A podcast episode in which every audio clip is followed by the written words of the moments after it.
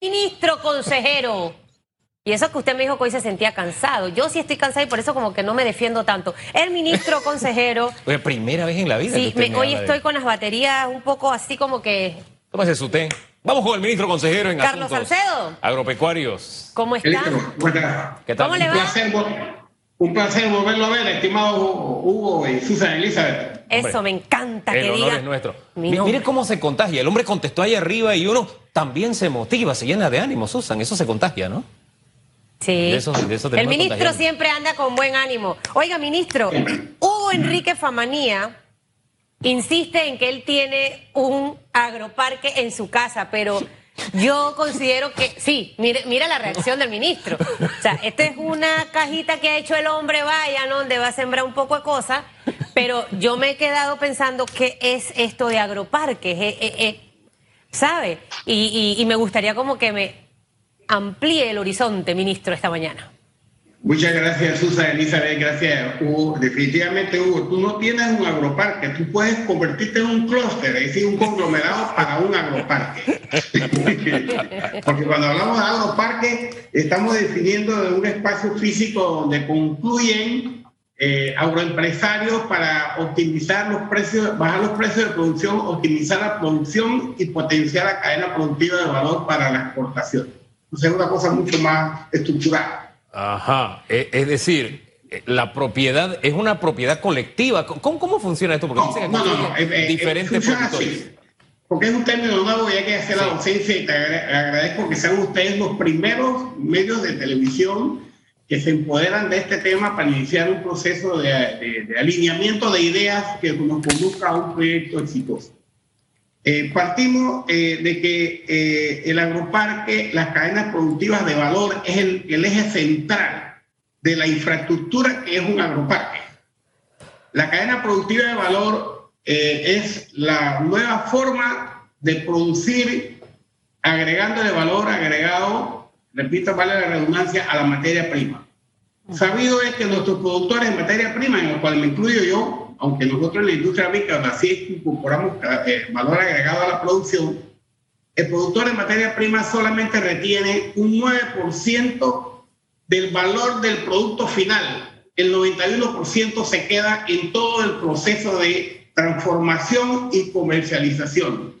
Si seguimos produciendo materia prima, seguimos llevando a los productores a la espiral descendente de pobreza. Si le incorporamos a través de proyectos nuevos como estos el concepto de la cadena productiva de valor, los integramos a ellos a que participen de ese bienestar, de ese ingreso, de ese bienestar que desarrolla el proceso productivo.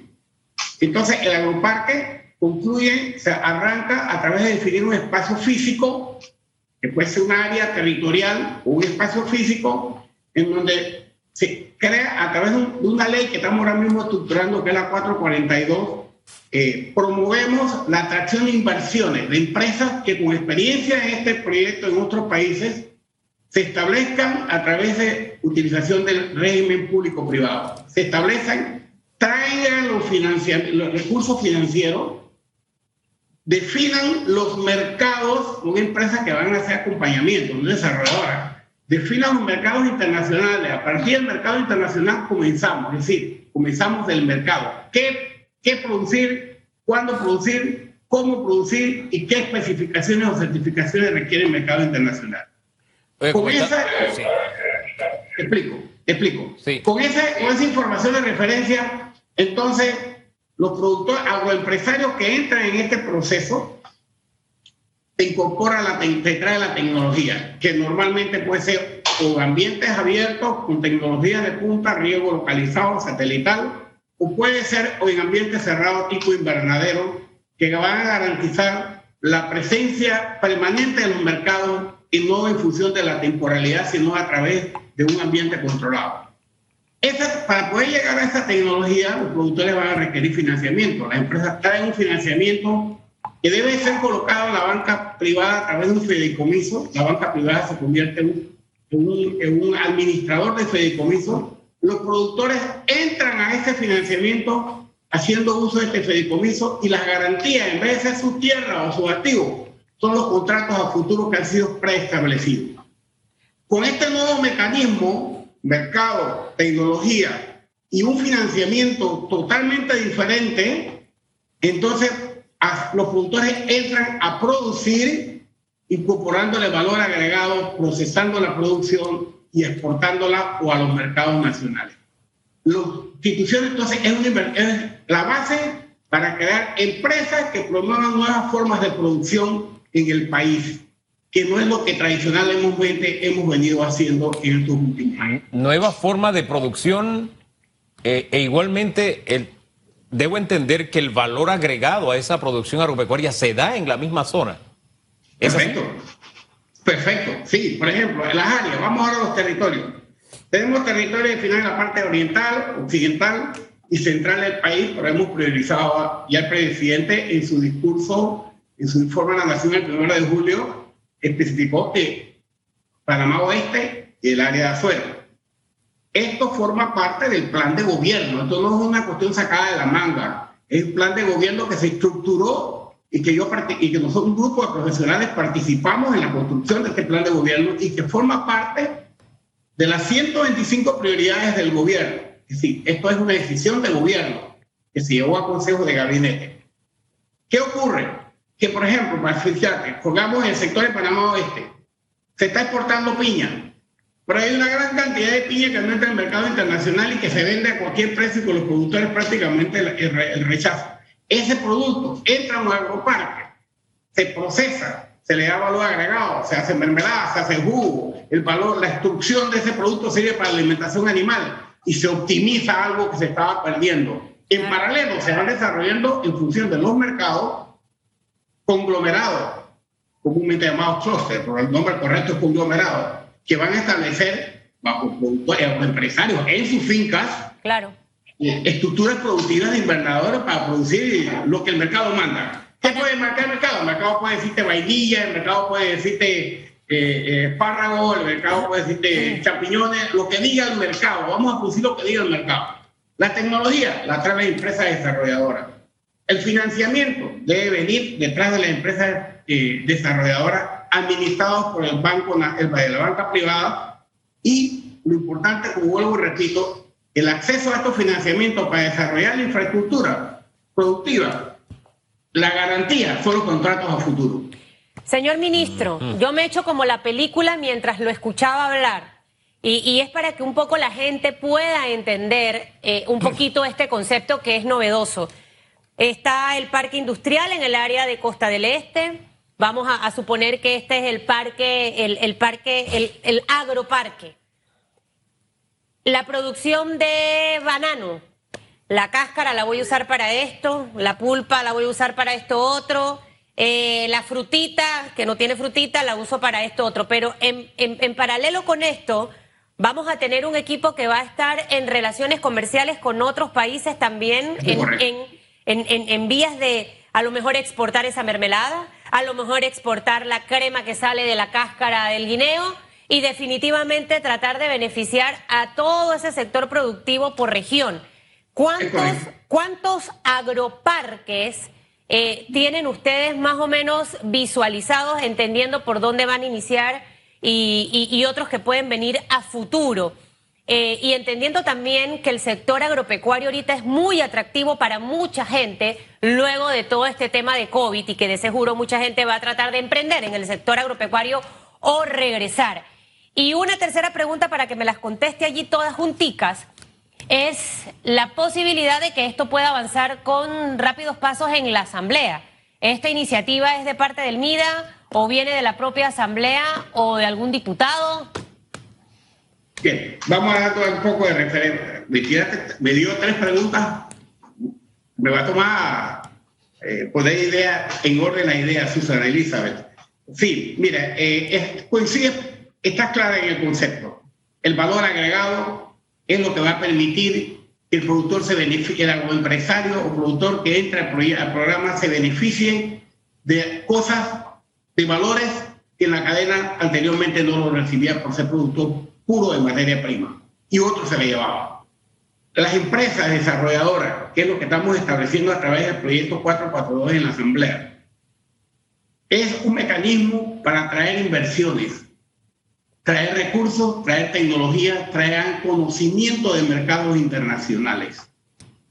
Por supuesto que nos estamos apalancando en todo lo que el gobierno ha estructurado en materia de ProPanamá. Este, este proyecto de ley se, se, estableció un mecanismo de consulta con ProPanamá, con el Ministerio de Comercio e Industria, con Medio Ambiente, con la DGI, y, y arrancó eh, a través de una consultoría que elaboramos en el periodo de transición. Esa consultoría definió el objetivo y los alcances del proyecto, eh, eh, son proyectos que se van a establecer regionalmente, no es un megaparque de tipo inmobiliario, no, son proyectos que se van a establecer en las diferentes regiones del país para que el bienestar, la renta social permee las regiones. No son proyectos inmobiliarios, son proyectos de producción y de transformación de materia prima, que arranca del mercado, de la tecnología y de un financiamiento ágil. El Estado va a ser un facilitador de la actividad productiva. Este proyecto arranca como una decisión del gobierno nacional a través del Ejecutivo. Se nos asignó a nosotros la responsabilidad de estructurarlo conceptualmente. Iniciamos entonces la construcción del proyecto de ley a través de consultas horizontales que realizamos a instituciones del sector público, también a organizaciones de productores que están en la actividad por años como GANTRA, como APEX, consultamos a productores que han estado en esta actividad solo, sin ningún acompañamiento, y te pido nombre como la familia Vergara en, Panamá Oeste, que exporta piña en avión a Europa, como Omar Estrada, que puso 190 contenedores en pandemia en Holanda. Gente que está en la actividad fueron los consultores para ir estructurando este proyecto de ley que arrancó como una decisión de gobierno, se aprobó en gabinete y el MIDA por ser la unidad ejecutora en este proyecto, lo, presenta la, lo presentamos a la Asamblea acompañado conmigo porque es el MIDA que tiene eh, eh, eh, iniciativa legislativa representando al Ejecutivo. Yo lo acompaño técnicamente en todo este proyecto. Y el MIDA en la estructuración de la ley, en efecto, tiene un peso muy específico porque ahí se fortalece institucionalmente el MIDA para que asuma el rol de la dirección de agronegocio eh, en paralelo, eh, el diputado Julio Mendoza elaboró un proyecto en función de su realidad local y presentó el proyecto ya en el día de ayer, eh, el día de ayer, miércoles, se creó una subcomisión para fundir los dos proyectos porque tenemos muchas cosas complementarias en positivo, debemos apalancarnos en ideas positivas y proactivas. El día 9 se va a presentar el informe de la subcomisión y lo más probable es que el día miércoles esté entre a primer debate en la, en la Comisión Agropecuaria y entramos a, a, que todos los sectores de la vida del país aporten a este proyecto de ley que crea oportunidades de negocio con enfoques de negocio. En el día de ayer tuvimos una videoconferencia muy positiva con APEDE, con su presidenta, con la Comisión Agropecuaria, hay un entusiasmo en conocer el proyecto. Yo estoy a disposición de hacer toda la docencia que se requiere, abrir todo el abanico de oportunidades para que todos los panameños aporten su idea, los grupos aporten para que este proyecto se constituya en, un en una iniciativa que dinamice al sector agropecuario. Como bien usted dice, Susan Elizabeth, el sector agropecuario por COVID es el sector que va a tener mayor capacidad de resiliencia y fue el sector que fue el sector que dio la cara y sacó al pueblo panameño sin tener que importar una gota de nada. fue el sector agropecuario y el sector agropecuario tiene que reposicionarse frente a esta crisis con unas nuevas oportunidades y unas nuevas iniciativas como esta que estamos presentando a través del gobierno nacional.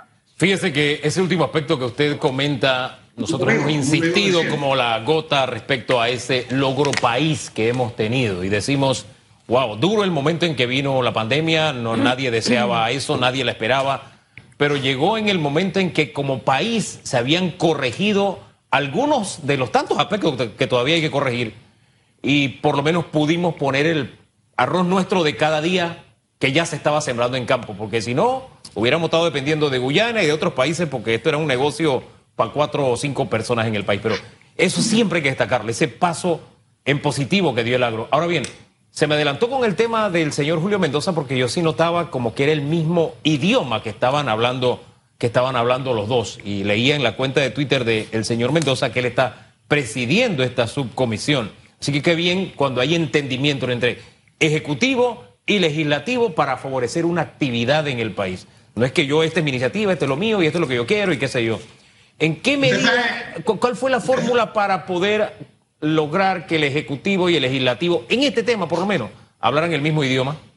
El diputado. Eh, eh, eh, Hugo, usted sabe que históricamente yo he sido constructor de puentes, no de muros.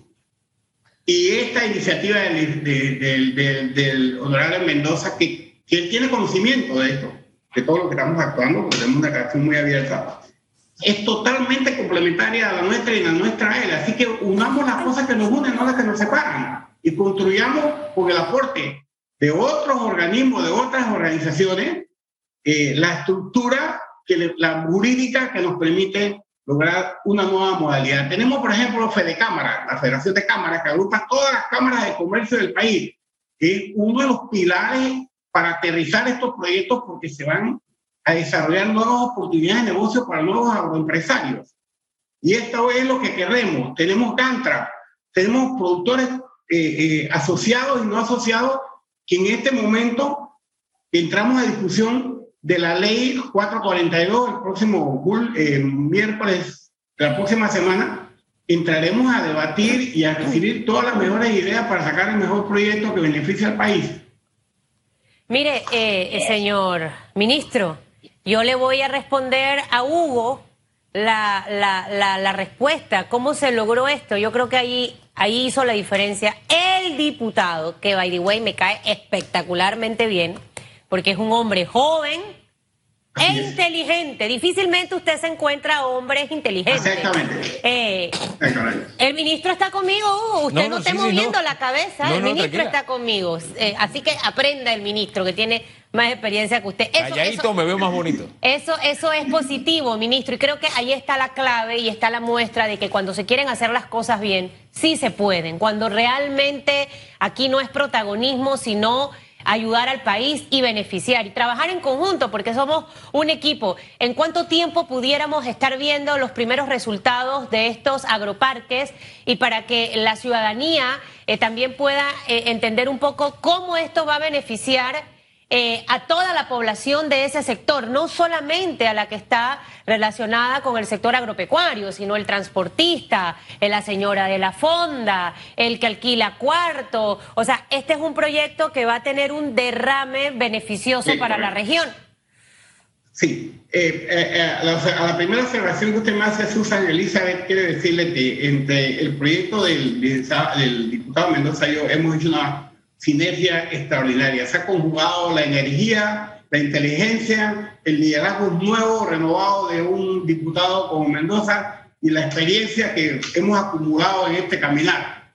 así es que somos totalmente complementarios y vamos a caminar en función de construir estructuras nuevas a soluciones viejas para producir resultados diferentes. Eh, definitivamente, este proyecto eh, trae consigo una serie de de, aportes al desarrollo del entorno donde se, va de donde se van a ejecutar. Traen tecnologías nuevas, eh, está sustentado también en la investigación in situ, no en la investigación referenciada, in situ, la, la formación de jóvenes profesionales que son los que van a garantizar la continuidad de este proyecto en el tiempo con estas nuevas tecnologías trae nuevos enfoques del, rompiendo el crédito tradicional que tú tienes que hipotecar hasta los tataranietos. Aquí el crédito va orientado, aquí el crédito va orientado a que sea garantizado en función de los contratos a futuro porque arrancamos de inteligencia de mercados y de mercados preacordados. Tenemos una proyección, arrancaremos con dos proyectos de este tipo uno en Panamá Oeste, tal como lo manifestó el señor presidente de la República en su informe a la Nación el primero de julio, el otro en el área de Azuero, lo que indica que coincide perfectamente bien con los enfoques que estamos desarrollando en el proyecto de ley. La proyección es que una vez que se desarrollen estos proyectos, involucrará el área occidental, el área central, el área oriental, este y oeste del país. Estamos hablando de que se incorporarían a la vuelta de 10 años unas 20.000 hectáreas de producción en ambiente abierto con tecnología de punta y en ambiente controlado con invernadero. cada hectárea bajo esta modalidad está generando un promedio de 3 a 5 manos de obra directa, porque indica que estamos inyectando al sector rural con este proyecto unas 100 mil nuevas plazas de trabajo con una inversión, con un ingreso referente que hemos estimado de unos mil millones de dólares al año. A través de inversión privada que no se constituye en deuda pública, no va a haber, no va a haber pliego de cargo, no porque estamos, creando, estamos creando condiciones para traer inversiones para que los empresarios se empoderen en nuevas oportunidades de negocio. Hombre, señor ministro, de verdad muy buena noticia la que hemos compartido el día de hoy. Me quedo con varias cosas. Primero, el entendimiento cuando lo que se quiere es ayudar al país a salir adelante, que se apoye al sector primario, que es básico y elemental para la vida, tal como lo hemos visto principalmente en estos últimos meses. Y me permito aclararle que yo sí tengo un agroparque. Yo estoy, yo tengo la hierba de limón, soy productor de hierba de limón. Este, mi hijo es productor de, qué sé yo, de los de mm, el culantro, este, el otro sembró eh, la mostaza, entonces mi esposa le dará el valor agregado. Ese es otro concepto, Hugo. Ese es otro concepto. Usted tiene una agricultura urbana sostenible familiarmente. Gracias, Agricultura urbana sostenible familiarmente. Pero agroparque, agroempresario, pues lo invito, lo invito a todo aquel que quiera nuevamente incursionar porque, mire, eh, eh, eh Susan Elizabeth, y aquí estamos tomando modelos de desarrollo exitosos. la industria agrícola dio un ejemplo de organización. Y si quieren referenciar algo de los agroparques, los clústeres de producción en torno a empresas desarrolladoras, un poco hemos traído la experiencia exitosa del sector agrícola. Que es el sector agropecuario agroindustrial más exitoso del país, es precisamente el sector avícola. Yo creo que, y en lo personal creo que produzco algunos pollos por ahí, ¿no? Un par, un par. Gracias. Que tenga buen día, señor ministro. Carlos Muchas gracias y gracias por usted darnos la oportunidad de ser, ser el primer medio televisivo que inicia este proceso de docencia. Bienvenido siempre.